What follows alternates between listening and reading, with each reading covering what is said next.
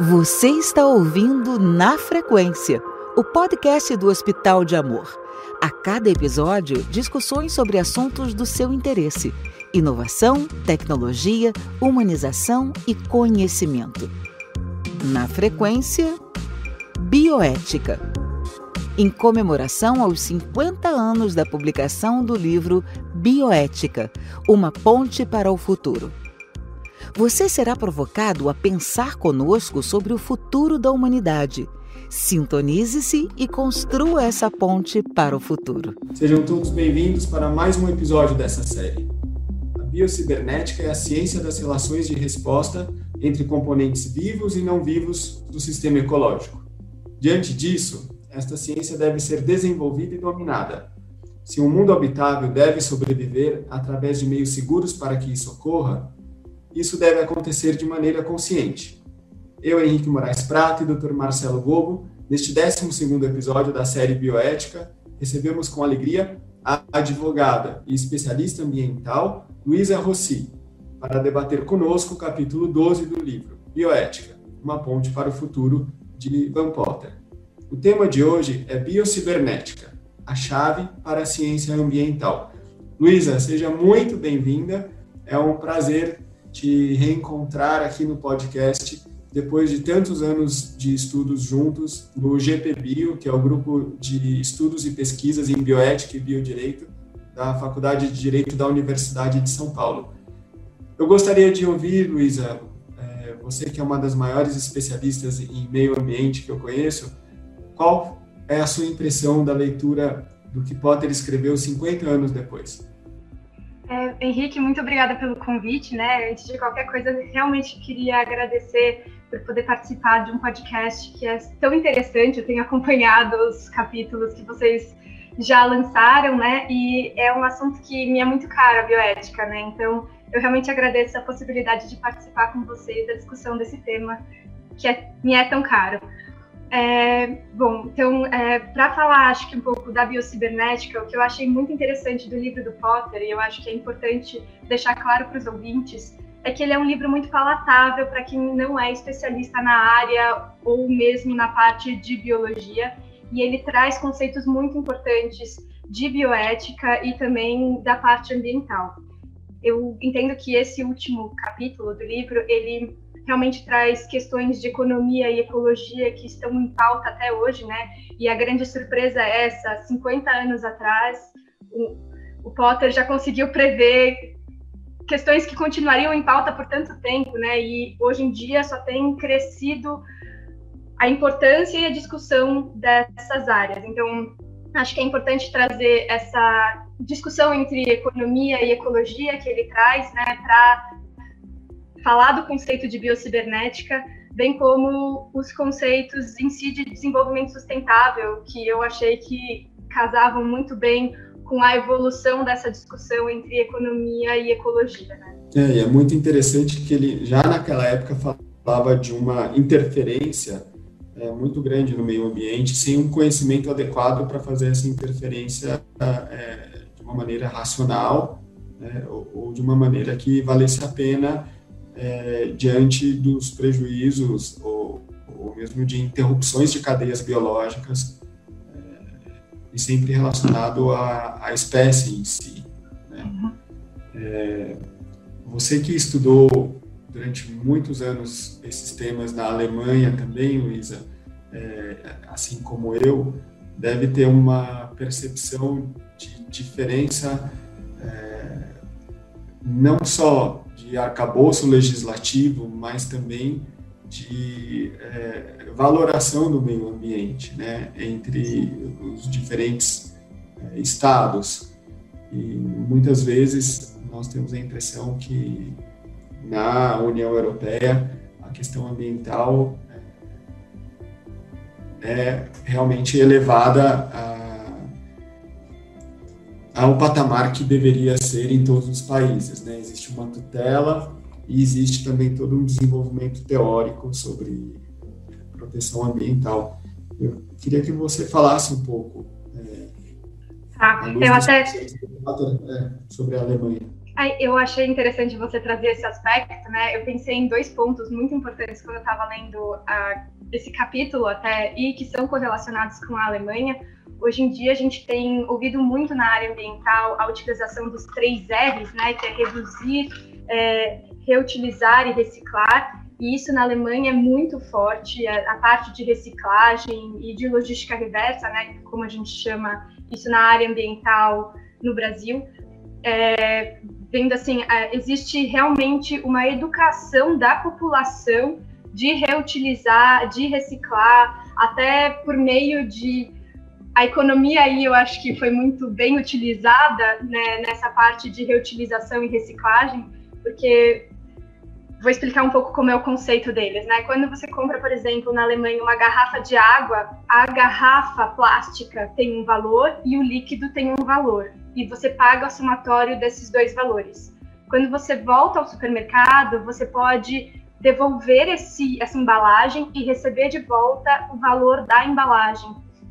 Então, dessa forma, se reeducou as pessoas a pensarem no meio ambiente ou até na reutilização de insumos, né, matéria-prima que são escassas. Na verdade, a gente não pode pensar no, em todos os produtos que a gente utiliza no dia a dia como matérias que vão existir indefinidamente, né? Elas todas têm um, a gente tem um limite de utilização deles. Então, a forma como a Alemanha criou, né, para reutilizar esses produtos e para incutir essa educação na população e até esse modo de comportamento da população, eu achei muito interessante, né? Esse é o primeiro ponto. O segundo ponto que tem muito a ver com agronegócio, é, eu acabei estudando isso recentemente. A Alemanha é um dos países, se não o maior país, de consumo de orgânicos. E isso também, se a gente for pensar, é uma forma sustentável, né, de se pensar na biocibernética e na manutenção do, da, da humanidade ao longo do tempo, né? Porque quando a gente utiliza menos é, não fertilizantes, fertilizantes em si não tem um grande problema, mas os agrotóxicos que hoje em dia, né, nos anos 70 até o Potter ele fala disso, né, dos tóxicos. A gente joga tóxicos na no meio ambiente, a gente não sabe efetivamente qual vai ser a resposta do nosso organismo a esses tóxicos. É, hoje em dia tem se verificado que alguns se perpetuam por mais tempo do que se imaginava. Então, é, e claro, tem também a questão de adaptação dos nossos próprios organismos a esses tóxicos, né? Porque existe uma evolução e uma forma de adaptação, isso são conceitos da biologia que o Potter também traz nesse, nesse livro, né, e ao longo dos últimos capítulos, de uma forma geral. Mas eu acho que a Alemanha é um, é um país muito positivo para se estudar a parte ambiental, porque eles efetivamente já estão, eu acho, alguns anos à frente de outros países na questão de proteção ao meio ambiente ou mesmo de reeducação da população para pensar nessa questão de sustentabilidade, né? Não, muito, muito interessante. Logo no capítulo 2, essa dicotomia aparece porque o Potter coloca ecologia ou economia. Né? Uhum. Já previa naquela época três décadas seguintes né, uma disputa fatídica, como ele diz, entre duas escolas de pensamento, né, que seriam os ecologistas e, do outro lado, os economistas. Né? Como que você avalia a, a evolução das cláusulas ambientais, Luísa, nos últimos acordos né, multilaterais, esses grandes acordos que nós temos, na verdade, é, percebido que tem um aumento exponencial de cláusulas é, ambientais, sociais, né, de direitos humanos, e que isso hoje em dia modula é, várias relações internacionais entre os países. Né? Isso eu vejo de forma muito positiva, e eu gostaria que você falasse um pouco também desses mecanismos que já há mais de 20 anos é, estão presentes na União Europeia, inclusive regulam entradas de novos países, e hoje em dia se impõem em relações comerciais. É, essa é uma questão muito interessante, né? Eu acho que a gente tem que partir sempre do pressuposto claro, eu não vou, eu não vou entrar na teoria de Gaia, eu acho que ela traz ideias interessantes, né? A teoria de Gaia, ela fala que todo planeta é um ser vivo, então todas as questões estão interligadas, né? Existem críticas a esse pensamento, eu não vou entrar nele, eu só vou utilizar como questão de qualquer coisa que se faça em um lado do planeta pode sim afetar o outro, né? Isso a gente verifica até com, por exemplo, vulcões. Erupções de vulcão acabam afetando atmosfericamente outros países que estão próximos com relação a voos, etc. Então, as questões ambientais, de forma geral, elas repercutem globalmente, não dentro dos limites de uma nação, né? Então, eu acho que esses essas novas, é, os novos acordos que têm sido feitos, né, desde 92, pelo menos com a, o ECO 92 no Brasil, e o, todos os outros acordos que vieram posteriormente, então Kyoto, Montreal, agora os acordos de Paris, todos eles vêm para agregar, né, dos climáticos, mas existem vários, como você mencionou, Henrique, até questões de mercado, de entrada de produto na União Europeia ou não, eu acho que todos eles vêm para é, impor medidas, talvez ambientais, né, ao eu, eu, não sei nem como explicar muito bem isso, né? Eu vou colocar de novo a Alemanha. A Alemanha colocou incentivos fiscais para que as pessoas mudassem de comportamento e passassem a ter um desenvolvimento mais sustentável, uma forma mais de, de, utilização dos insumos de uma forma mais sustentável através da reciclagem, né? Eu acho que esses essas imposições que o mercado europeu tem feito, principalmente ao Brasil, né, tem tido bastante discussão sobre a questão dos agrotóxicos, por exemplo, são também uma forma de é, mudar a, o comportamento do Brasil com relação a essas produções, ou mesmo mudar o comportamento de outros países que ainda não veem a parte ambiental, né? Não, não falando do Brasil nesse caso, mas é, que ainda estão distantes da realidade europeia com relação à proteção ao meio ambiente.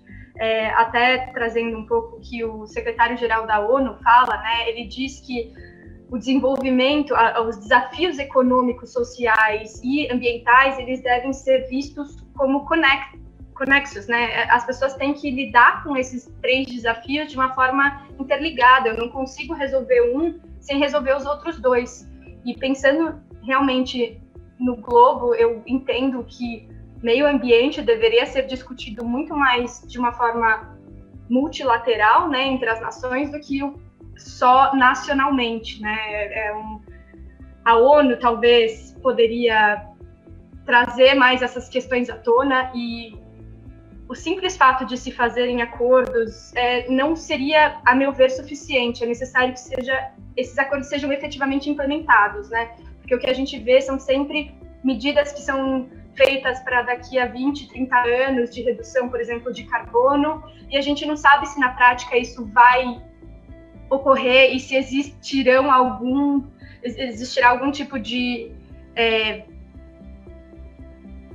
não restrição de mercado, mas algum, alguma punição, entre aspas, para os países que não respeitarem aquilo que foi determinado no acordo, né? É, então, os acordos acabam sendo, entre aspas, letra morta, né? Porque eles podem mostrar um, um, uma intenção muito boa, mas se de fato eles não são implementados, eu não sei até que ponto eles podem ser utilizados, né? Assim, é, é, quero dizer, a teoria e a prática são muito distantes, né? Assim, eu não posso falar só uma coisa de uma coisa teoricamente. No caso do meio ambiente, né, e das questões que o próprio Potter traz, nós temos que pensar hoje em ação, né? Não só em teo teoria, né? Em ideias. É interessante isso que você fala dos acordos, porque a movimentação do sistema financeiro ela tem sido muito mais efetiva em exigir é, alterações e também em exigir é, observância de novos padrões ecológicos, né? Toda a questão do, dos ESGs e também a, a forma como várias instituições financeiras grandes hoje em dia impõem a observância à agenda do desenvolvimento sustentável, né? E já anunciam que mesmo antes de 2030 não irão, é, por exemplo, é, emprestar dinheiro para empresas que não tenham uma política muito clara né, de desenvolvimento sustentável, de é, preservação do meio ambiente. E, também de respeito de questões é, sociais, de direitos humanos. Então, é, parece que recentemente o, o, sistema financeiro percebeu a força que tem para é, ter um enforcement dessas cláusulas e desses acordos, né? Seriam nós estamos acostumados com, com embargos internacionais, mas o sistema financeiro tem se movimentado de uma forma, inclusive no Brasil, já anunciando né, restrições é, a concessão de qualquer tipo de crédito se não houver uma observância em campo é, de todos os requisitos é, necessários, não só para nós tentarmos é, minimizar os impactos atuais, mas também é, toda a discussão que existe, que é o direito das gerações futuras. Né? Então, isso em meio ambiente, em análise de ecossistemas, é, desequilíbrio hoje gera realmente uma alteração permanente. Né? Talvez até se você puder explicar um pouco é, essa questão das alterações permanentes e, e como é possível hoje se manter, tentar preservar, o que é tentar preservar hoje, Luísa? Tá. É, eu só vou trazer o artigo da Constituição que fala dessa questão de preservar para gerações presentes e futuras, né? O, dentro da Constituição brasileira, o artigo 225 ele traz essa questão de que a proteção do meio ambiente em si é focada na humanidade, né, e na, na proteção não só da geração que está viva hoje, mas das próximas. Isso Potter fala também quando ele traz a questão de se nós queremos ser uma estrela, né, um que se esvai rapidamente, ou se nós queremos efetivamente perpetuar a nossa espécie, que é o que toda espécie dentro da ideia biológica quer fazer, né? O, a revolução serviria para uma perpetuação da espécie, justamente, né? E hoje em dia, com relação à preservação, né, o que o que nós vemos como preservação, essa questão dos três R's, que é reduzir, reutilizar e reciclar, é uma forma de preservar, porque eu utilizo menos matéria-prima do meio ambiente, né, ao reutilizar aquilo que eu já tenho no mercado, a parte em si de vegetação, é, o Código Florestal Brasileiro, por exemplo, ele prevê que as, os imóveis rurais tenham uma parte de vegetação nativa preservada, e isso também é importante se eu for pensar em corredores ecológicos, em proteção de biodiversidade, porque o desmatamento em si não são. As pessoas esquecem que toda floresta é um ecossistema, né? A gente não está falando só de árvores, as pessoas acabam focando muito em árvores por conta da questão do carbono, mas eu tenho N outras espécies ali internas que são tão importantes quanto e às vezes representam potenciais muito importantes para nós seres humanos também, né? Desde questões é, farmacêuticas, enfim, existe uma gama de, de, é uma riqueza uma floresta, né? Então eu não, não deveria pensar só, claro, deveria pensar também na parte de madeira e de árvores, mas eu tenho que pensar no todo, né? Na biodiversidade. Quando eu perco biodiversidade no planeta, isso é ruim de qualquer forma, porque todas as, as espécies estão de alguma forma interligadas. Se a gente pensa em cadeia alimentar, que a gente aprende na escola, né? É, existe realmente uma interligação. Então, acho que preservação nesse sentido é tentar. Ai, eu, eu também fico com receio de falar algo, né? Assim, é, muito fora do pensamento atual, né, o, do que o Potter até diz, porque ele fala que eu não posso também criar um, um, um meio ambiente ideal. O que é um meio ambiente ideal? Todo ambiente está sujeito a mudanças constantes, então eu não consigo falar esse é o ambiente ideal, nós temos que voltar a esse meio ambiente, né? O que é o ideal? Ou com o que a gente pode trabalhar hoje? Eu acho que hoje a, a maior coisa que a gente pode trabalhar é realmente educar as pessoas ambientalmente do que é proteger, do que é não o que é destinar adequadamente o lixo, né, ou, resíduos, né, lixo não existe essa palavra para nós em ambiental, é resíduo, é, como as pessoas podem mudar o comportamento delas, porque mesmo que seja um indivíduo, nosso comportamento impacta quando a gente mostra para os outros o que a nossa atividade tem feito, como o nosso comportamento impacta positivamente o meio ambiente onde a gente se encontra, né? Eu acho que a questão de educação ambiental é muito importante para as pessoas terem consciência disso. Eu lembro que nos anos 90 existia a, a questão de não jogue lixo na rua, né? Hoje é mais não jogue o resíduo que pode ser reutilizado é, num, num, resíduo orgânico que vai para o aterro e não vai mais poder ser reutilizado. Então, é realmente readequar o pensamento ou reeducar as pessoas para verem o que, elas podem fazer no dia a dia para ajudar o meio ambiente, né? Acho que esse é o primeiro ponto e principal, porque acaba afetando de uma forma mais global.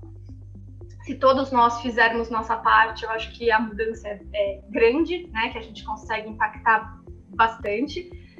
E também a questão de é, pensar num consumo positivo, né? É, pensar num consumo que ele é um fair trade, talvez, ou ele ajuda o meio ambiente de alguma forma. Eu, eu, eu não tenho respostas certas, tá, Henrique? São perguntas que eu me faço também diariamente, eu não sei responder, eu acho que isso a gente evolui de acordo com a maturidade também, né? Eu acho que quanto mais velho a gente acaba mais perguntas, menos respostas, né? É, exato, acho que a gente consegue responder melhor, então eu não quero dar uma resposta peremptória porque eu não tenho razão de nada, né? Assim, eu, estou falando de experiências ou até perguntas internas minhas nesse caso, mas eu acho que é realmente tentar se voltar para, por exemplo, um turismo ecológico que tem crescido bastante e as pessoas têm tido mais contato com o meio ambiente, né? O que é o meio ambiente, o que é a natureza, né? Não é uma coisa tão distante quando eu compro algo no supermercado, eu não penso que isso veio da natureza, eu não tenho, eu não estou vinculada, né? Eu não consigo pensar que aquilo veio do meio ambiente, mas eu preciso pensar que veio, porque aquele recurso é natural, né? Então, é realmente tentar, acho que educar as pessoas para verem dessa forma o meio ambiente, porque aí elas também vão se reconectar, não sei, né? E querer fazer alguma coisa. Desculpa, pode falar, Henrique. Eu, eu, eu adoro te ouvir e, eu, falta de percepção que as pessoas têm entre a origem de tudo no meio ambiente e o quanto é importante preservar. E no hospital, nós temos, é, o hospital é hoje o maior hospital de pesquisa da América Latina, de acordo com o ranking da Cimago, nós temos vários estudos, né, pesquisas é, de bancada mesmo, é, envolvendo moléculas ou envolvendo, é, digamos, substâncias que foram é, percebidas por meio daquilo que nós chamamos de conhecimento tradicional associado. Uhum. Os estrangeiros olham para o Brasil como um país de mega biodiversidade. Nenhum outro país tem a biodiversidade que nós temos. E, além de todas as questões de preservação, né? A, a origem de todos os medicamentos que nós temos hoje é no meio ambiente, é a partir de um uso de é, uma população é, específica, né, uma população local que é, incorporou aquilo como medicação. E, e depois existe a transição disso para um estudo em modelos científicos atuais. Potter já falava disso, quando ele falava de medicamentos oncológicos, etc. Então, é, em todos os aspectos de preservação, hoje em dia eu tenho estudado muito a questão das abelhas, né? Como tem diminuído a população das abelhas, virou um tema mundial. Eu acho que é o que mais se fala é, na queda drástica do número de abelhas em todas as espécies. Mas a questão da biodiversidade para a pesquisa, ela é fundamental. Hum. Né? Para o desenvolvimento de novos fármacos, é, ou mesmo para a busca de curas de doenças. Isso é, precisa ser reconhecido como um repositório único né, de conhecimentos e de substâncias. E, e não é feito. Né? tem pesquisas em andamento no hospital que têm origem exatamente nisso, em, no que se costuma chamar de conhecimento tradicional associado. E eu me lembro quando eu publiquei um texto, acho que em 2004, na Alemanha sobre é, biodiversidade, conhecimento tradicional associado, etc. Eu não encontrei nada no Brasil. Eu encontrei portarias é, ou atos administrativos é, soltos, mas não existia uma, uma, realmente uma doutrina sobre o assunto no Brasil, não existia uma política clara de preservação disso. Né? E eu me lembro, é, não sei se você teve aula com o Guido na faculdade de Direito. Não é, que era um professor de direito ambiental, tinha uma carreira diplomática, mas na fase que eu estava na faculdade ele era professor. E é, Guido Soares, é, salvo engano, né? E ele sempre falava, no começo de toda aula, de quem é o mico-leão dourado. Né? Os alunos riam. E tinha acabado de ser a, a Eco 92 na época. Uhum. Mas acho que a pergunta é essa, né? De quem é o nosso conhecimento tradicional associado? Porque nós não estamos preservando e não estamos valorizando, mas tem muita gente olhando para isso. Né? Se nós olharmos isso. Pode falar, Henrique, desculpa, eu só ia falar que hoje até tem né, uma legislação nova que ela. Sim, hoje tem, Isso, depois do protocolo de Nagoya, começou a se trazer bem essa questão de biodiversidade, conhecimento tradicional associado, né? É, eu acho que talvez a gente tenha entendido qual é a importância a partir do momento que outros países se interessaram pela nossa própria biodiversidade e utilizaram isso para o desenvolvimento, por exemplo, de fármacos, coisa que nós ainda não tínhamos sequer feito. Então, acho que de novo a economia talvez tentando ajudar um pouco na proteção do meio ambiente, né? Porque foi através de um da visibilidade ou possibilidade de um lucro com aquele conhecimento que a gente pensou em talvez regularizar, vamos organizar isso, né, para tentar proteger também esse tipo de conhecimento que é realmente importante, é uma riqueza do nosso país, né? É, então, até se você puder falar sobre bioprospecção, que eu acho que é uma Assim, é um campo que realmente a nossa legislação foi reativa, né, sobretudo uhum. depois que foram percebidos, inclusive, registros no exterior sobre várias coisas, né, e, e depois do protocolo de Nagoya tem esse olhar para a bioprospecção que é feita aqui. É, a legislação ainda é tímida, não é o que poderia ser, mas eu gostaria que você explicasse, Luísa, um pouco o, o que esses acordos alteraram tá internamente. É, eu, eu, trabalhei com isso, tá? Mais com a parte de biodiversidade em si do que de conhecimento tradicional associado. A, acho que a maior dificuldade do conhecimento tradicional associado é como, né, foi obtida essa informação através dessas comunidades tradicionais, né? É, explicar um pouco até para os ouvintes o que acontece quando a gente fala em biodiversidade, a gente fala de retirada de alguma informação do próprio meio ambiente e utilização dele. Então, por exemplo, utilização de algum tipo de semente. Vou, vou falar do guaraná. Vai, o guaraná é uma semente, ou uma semente não, é uma planta brasileira que é utilizada para fins energéticos. Então, ali eu tenho uma utilização da biodiversidade. Eu não sei se aqui é conhecimento tradicional associado ou não, né? Pode ser que seja, que se vislumbrou que comunidades indígenas utilizavam o Guaraná para esse propósito, e aí utilizou-se, vendo que tinha algum efeito, né, utilizou-se é, desse conhecimento tradicional associado dessas comunidades para criar, por exemplo, o pó de Guaraná pra, como energético. É, então, é, é, eu acho difícil até falar de bioprospecção, né? Eu não sei de que forma isso é muito fiscalizado. Eu acho que quando as empresas elas já utilizam qualquer ativo de biodiversidade ou de conhecimento tradicional associado, hoje em dia elas têm a obrigação já de se cadastrar no CIGEM, que é um sistema do IBAMA, na verdade é do MMA, que fala do conhecimento tradicional não só do conhecimento tradicional associado, mas também da biodiversidade, as empresas têm que falar quais são os ativos que elas utilizam, quais são as plantas, né, de onde vem, porque uma parte deve existir um pagamento, né, até onde eu me recordo, para essas comunidades como uma forma compensatória, né? E o que eu acho interessante é que eu não, não, não, sei nem se a gente pode falar só em conhecimento tradicional associado à biodiversidade.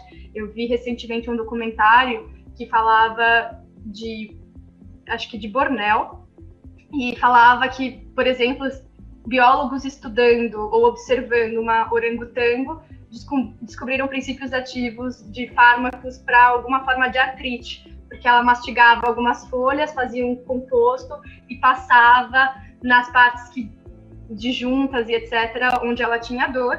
E eu não posso falar, não é uma comunidade, né? Eu não posso falar de conhecimento tradicional associado, mas eu também não posso falar de biodiversidade nesse caso só, né? Porque existe algum ser vivo que está manipulando aqueles N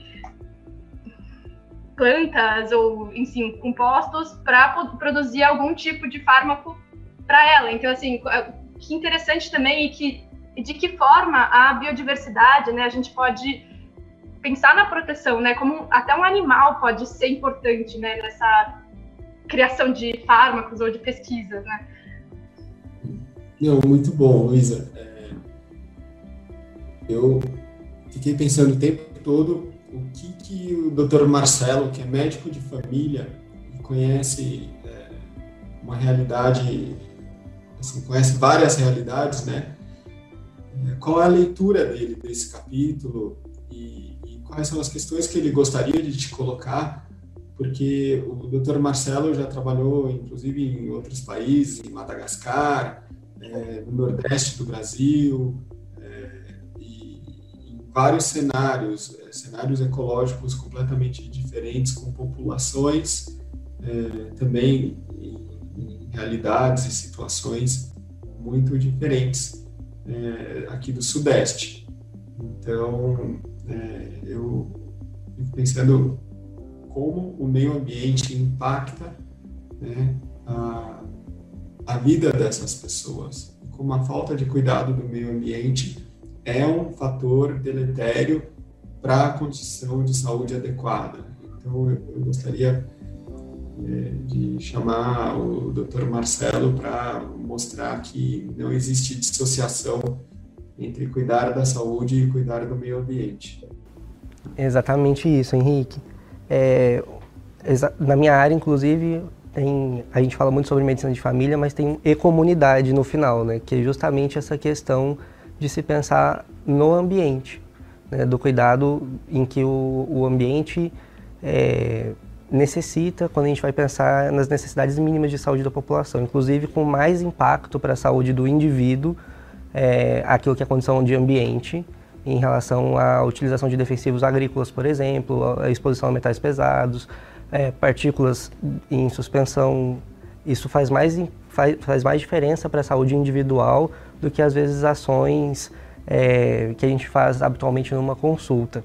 E enquanto vocês conversavam, eu estava aqui pensando justamente no volume de soluções que estão num locus de controle muito externo, né? Então, soluções que são macroeconômicas, macropolíticas e que envolvem a perpetuação da espécie no longo prazo, mas que provavelmente nenhum de nós estará aqui mais para poder viver isso, experimentar as consequências disso. E eu fiquei pensando, com vontade de perguntar para a Luísa, que soluções podem ser microeconômicas e micropolíticas mais no campo individual e que impactam diretamente na nossa experiência em relação a isso. Na, na experiência que o, o indivíduo que está hoje andando sobre a Terra, o que ele pode fazer ou de que maneira ele se relaciona com isso, é, colhendo os frutos de modo direto, né? além de pensar nas gerações futuras. Exatamente esse pensamento ah, que o Potter traz. super difícil de responder. o, o, Potter traz isso no, no capítulo, na consideração dele.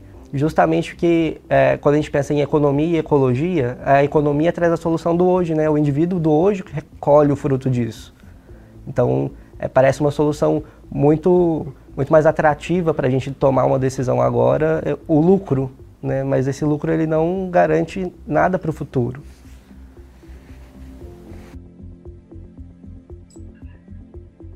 Achei difícil a, a pergunta. Vamos lá. Vou ver se eu consigo responder da melhor forma possível. Eu acho muito difícil é, que os comportamentos hoje sejam ou impactem de uma forma tão rápida o meio ambiente, né? Porque eu acho que o meio ambiente ele demora um tempo para reagir àquilo que a gente faz, né? A gente ainda hoje sente é, os efeitos e as consequências daquilo que foi feito no passado. Então, é, não acho que exista uma algo que talvez seja feito hoje para impactar imediatamente nosso, nosso dia a dia. É claro, plantar hoje é muito importante, as pessoas precisam começar a tomar consciência hoje das mudanças, para que daqui a 30 anos a gente esteja sentindo os efeitos do que a gente começou a fazer hoje. E quanto mais a gente prorroga né, essa necessidade de mudança, e quanto mais a gente só pensa no lucro e não pensa também no todo, né? Porque o lucro está dentro do, do meio ambiente. Eu só consigo lucro porque eu eu estou inserido aqui, né? Então, eu acho que nesse sentido, desenvolvimento sustentável e até o, o que o Potter fala, né, que ecologia e economia devem estar em equilíbrio, né? Eu não posso pensar só em uma, porque eu descubro a outra. Eu não posso pensar só na outra, porque eu descubro essa primeira. Então, eu tenho que pensar realmente em um equilíbrio. Eu acho que o desenvolvimento sustentável vem para isso. É, o que eu acho que as pessoas podem fazer hoje que impacta como si a comunidade. Por exemplo, plantio de árvores ao, ao longo de, de é, cursos d'água, né? Que hoje cada vez mais tem sido feito por conta do Código Florestal e por conta da imposição de que as os imóveis rurais devem estar conforme o que prevê o Código Florestal, né? Hoje existe um sistema de cadastro ambiental rural, então existe uma maior fiscalização através da tecnologia.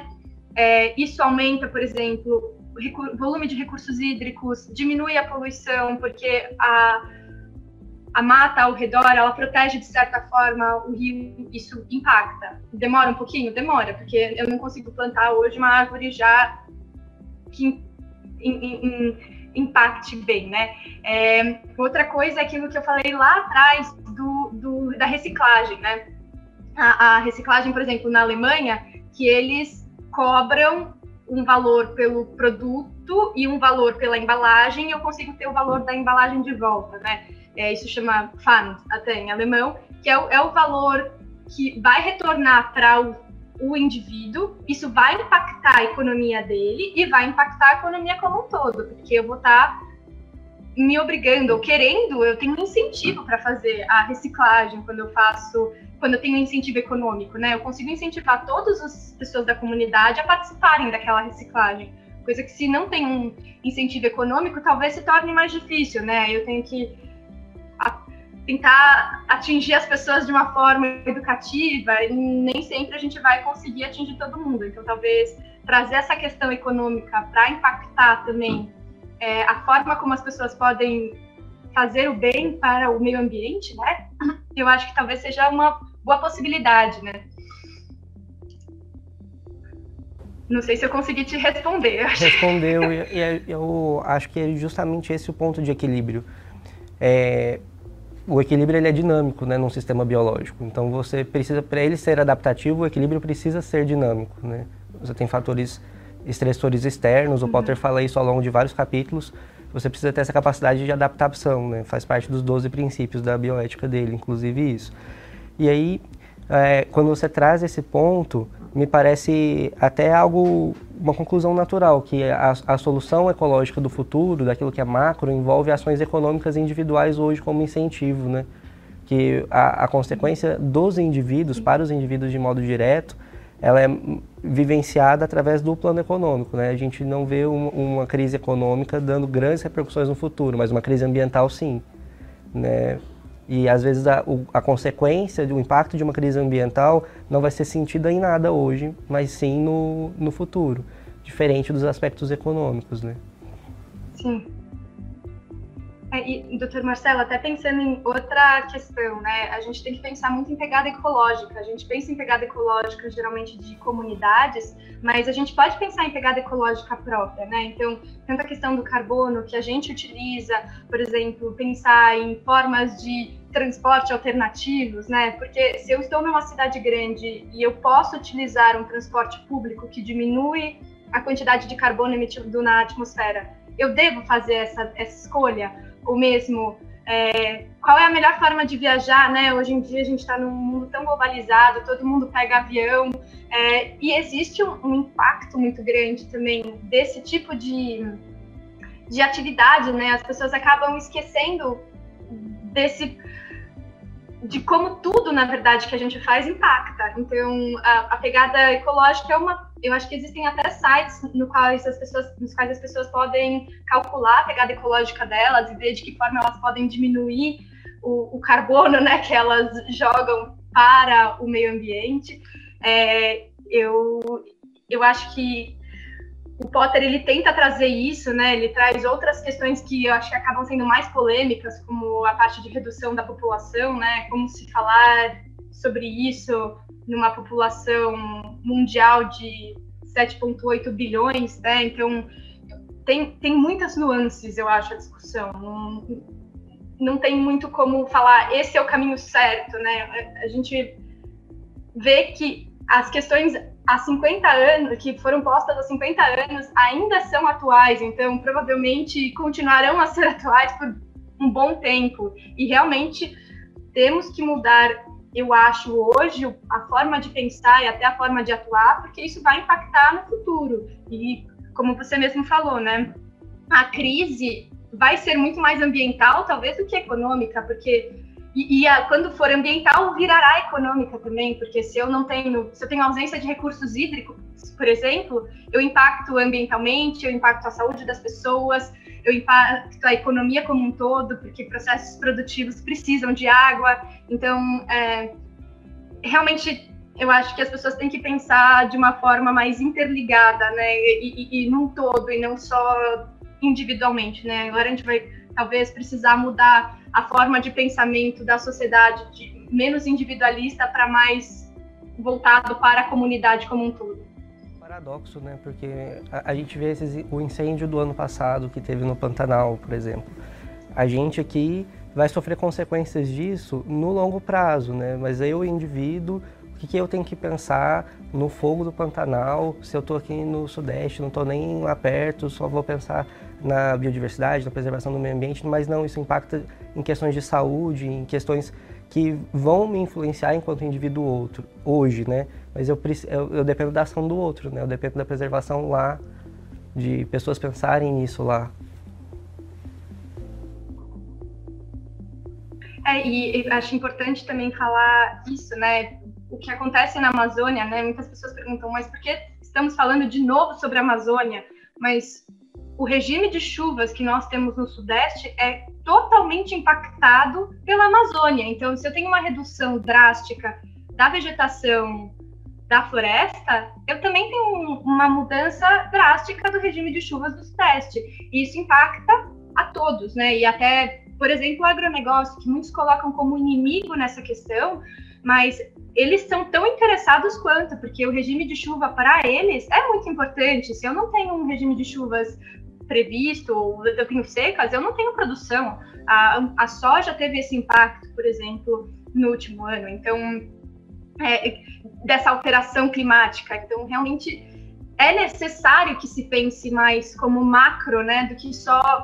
Eu, eu entendo a, a, importância de que as pessoas façam atividades dentro do micro, dentro da comunidade, individualmente, porque isso impacta também, mas isso impacta porque impacta também no macro, né? É como se fosse nós somos células dentro de um tecido, o tecido só funciona se as células funcionam bem. Então é, é, é legal trazer, eu acho, até essa parte da biologia, né? Ela funciona bem como lógica. Luísa, e eu me sinto agora com vontade de fazer uma pergunta para você e para o Dr. Marcelo sobre meio ambiente, muito relacionado à tecnologia. É, no último ano, nós vivemos uma, uma revolução tecnológica, com tudo à distância. E algumas coisas nunca mais serão do mesmo jeito, é, isso eu tenho certeza. Né? Essa possibilidade de mudar processos, mudar é, formas de perceber as coisas é, e, e fazer de uma maneira tecnológica ela impacta diretamente o meio ambiente. Por exemplo, hoje, é, cada um de nós está em um lugar. Se não fosse a tecnologia, nós teríamos pego o carro, né? cada um teria viajado, abastecido seu carro, teria gerado poluentes, né? quer dizer, é um gasto enorme de recursos financeiros, é, ecológicos, né? de energia do, do, nosso corpo também, né? é muito mais cansativo do que fazer isso é, por aqui. Então eu penso, é, e essa é a minha questão para vocês, que muitas coisas foram aceleradas com a revolução tecnológica atual, estou falando agora de 2020, e, e isso é benéfico para o meio ambiente. Vocês enxergam isso da mesma forma? Eu acho que existem os pontos positivos e os negativos, como em toda decisão, né? Porque da mesma forma que nós estamos em casa, fica assim, sem ter um gasto energético, eu entendo que aumentou muito também o consumo pela internet. Então, para que as pessoas tenham acesso a esses produtos, eu aumentei também a logística, né? Como esse produto chega à pessoa. Eu não sei se foi um aumento, se se manteve igual, eu não tenho esses dados, mas eu acho que o, nesse, nesse sentido, né, também pode ter um impacto negativo, ou mesmo o aumento de uso de eletrônicos. Eletrônicos são um resíduo super perigoso, porque eles têm vários componentes que são difíceis de se reutilizar posteriormente. Então, é, de que forma isso também pode ser um impacto positivo ou negativo, né? Se eu conseguir dar uma destinação adequada para essa, esses, essas novas tecnologias, muito bom. Mas se eu não consigo, isso não é mais um tipo de toxicidade que eu estou trazendo para o meio ambiente. É, são, são questões, né, Henrique? Eu não, eu, não, eu não acho que dá para falar assim, foi o que eu falei antes, não tem como dar uma palavra com certeza, né, peremptória, porque o próprio meio ambiente está em mutação. A gente não tem como avaliar como vai ser essa mutação do meio ambiente. Nós claramente impactamos o meio ambiente e talvez nós também for, forcemos essas mutações, né? É, mas é muito difícil falar isso é positivo ou isso é negativo agora, né? É, eu acho que tem sempre aspectos positivos e negativos a se considerar, mas eu não tenho como, como falar com certeza é, foi melhor. Eu acho que dá para ver, pelo menos pelos índices que acho que todo mundo viu, que Veneza começou a ter uma água mais límpida, golfinhos nadaram ali ao redor da cidade, então isso demonstra que talvez com menos seres humanos circulando tenha diminuído o impacto no meio ambiente, de forma que esses, essas espécies possam não se proliferar, mas ter mais espaço, né?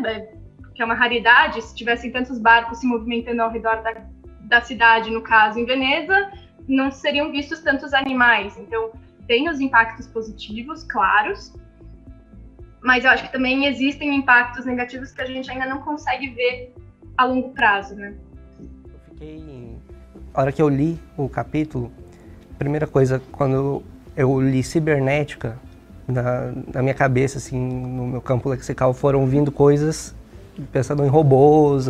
Me veio o filme do que o, Smith, o Will Smith estrela, o Eu Robô. Eu fiquei pensando assim em relação ao futuro sobre isso. Enquanto eu ia lendo, eu fui pensando justamente nessa questão da tecnologia, do quanto ele estava lá atrás, 50 anos atrás, e ele ia imaginar hoje que a gente troca de celular uma vez por ano, às vezes duas, e é, é sempre estimulado em relação a esse consumo. E que, embora é, é uma faca de dois gumes, como a, a Luísa foi apontando, embora essa solução seja muito boa para algumas coisas, ela gera muito resíduo, ela tem um custo, né?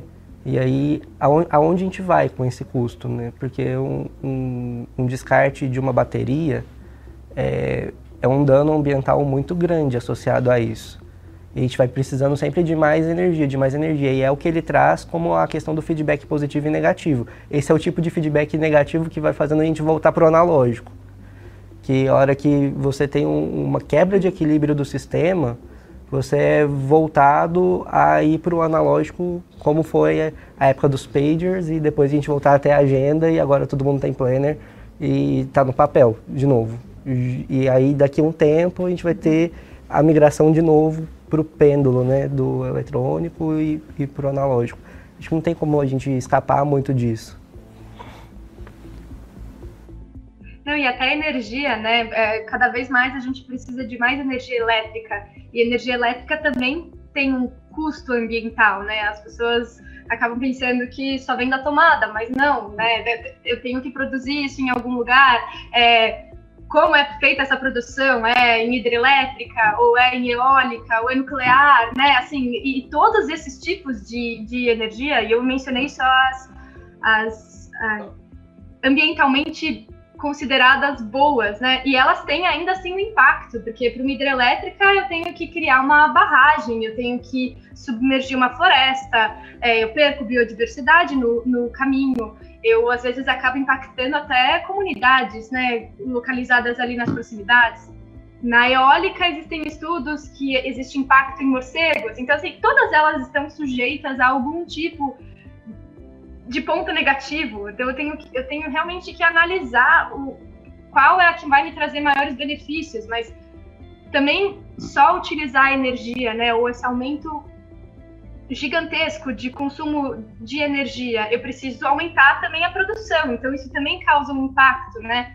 É, acho que a gente sempre acaba voltando que tudo é realmente muito interligado e eu, eu adorei a sua analogia com a parte de voltar para o analógico efetivamente, né, como a gente é, é, o retorno negativo que a gente faz hoje de repensar as decisões que foram tomadas nas últimas décadas, se elas são as ideais atualmente ou não. Eu acho que é realmente um retorno negativo e a parte de discussão sobre direito ambiental tenta fazer essa questão do retorno negativo para impactar como vão ser as próximas, os, os, qual vai ser o próximo caminho, né? Como vão ser as próximas escolhas nesse sentido.